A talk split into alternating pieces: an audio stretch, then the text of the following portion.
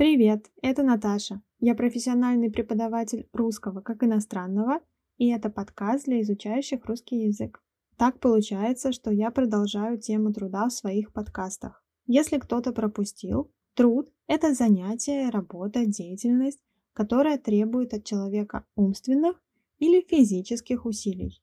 У меня уже был подкаст про фразу «кто не работает, тот не ест» и про тунеядство. Если вы еще не слушали, я вас приглашаю послушать. Итак, сегодня я опять говорю про труд, потому что скоро 1 мая. Это красный день календаря в России. Красный день календаря значит выходной. Этот день в официальном календаре отмечен красным цветом. 1 мая в России празднуется праздник весны и труда, или просто праздник труда. На самом деле сейчас это не один выходной день. Дело в том, что Затем идет 9 мая, большой праздник в России, День Победы. И очень часто государством устанавливается больше недели выходных в честь этих двух праздников.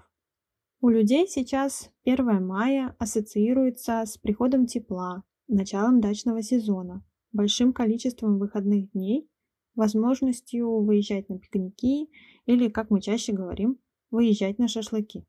Но, конечно, так было не всегда. Изначально праздник носил совсем другой характер. Давайте посмотрим на историю происхождения этого праздника. А началось все в Австралии, затем в США и Канаде. Там, начиная с 50-х годов XIX века, начались демонстрации рабочих с требованиями улучшить условия труда. Уже в 80-х годах XIX века в Российской империи тоже начали проходить такие демонстрации рабочих.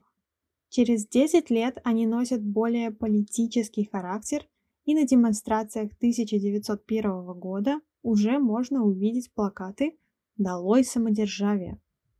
И вот после Октябрьской революции 1917 года этот праздник стал официальным и назывался День интернационала. Праздничными днями считались 1 и 2 мая. На второй день по всей стране проводились пикники. Они назывались маевками. Но эти маевки в дореволюционное время в царской России считались нелегальными, так как на них собирались нелегальные собрания рабочих, настроенных на революцию. Конечно, они преследовались царской полицией. Итак, далее в СССР этот праздник уже меняет свой смысл. Теперь трудящиеся выражают свою солидарность с революционной борьбой трудящихся капиталистических стран. Тогда же устраиваются масштабные официальные демонстрации на улицах всех городов.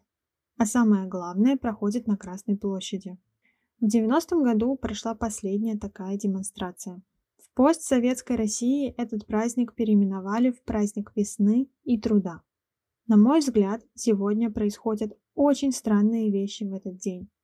А именно, никто до конца не понимает, что это за день и что нужно праздновать или поддерживать. Так, например, в этот день различные политические партии высказывают свои требования к современной политике государства. Кто-то призывает увеличить пенсии пожилым людям, кто-то улучшить демографическую ситуацию, кто-то просто использует момент, чтобы публично выразить поддержку настоящей политики и получить за это бонусы от начальства. Но что меня удивляет больше всего, так это как сегодня проводятся демонстрации. В каждом городе в этот день закрывается широкая улица для демонстрации. Лозунг «Мир, труд, май». Администрация города также организовывает концерт в этот день. Конечно, есть люди, которые хотят прийти в 8 утра в центр города, но таких немного.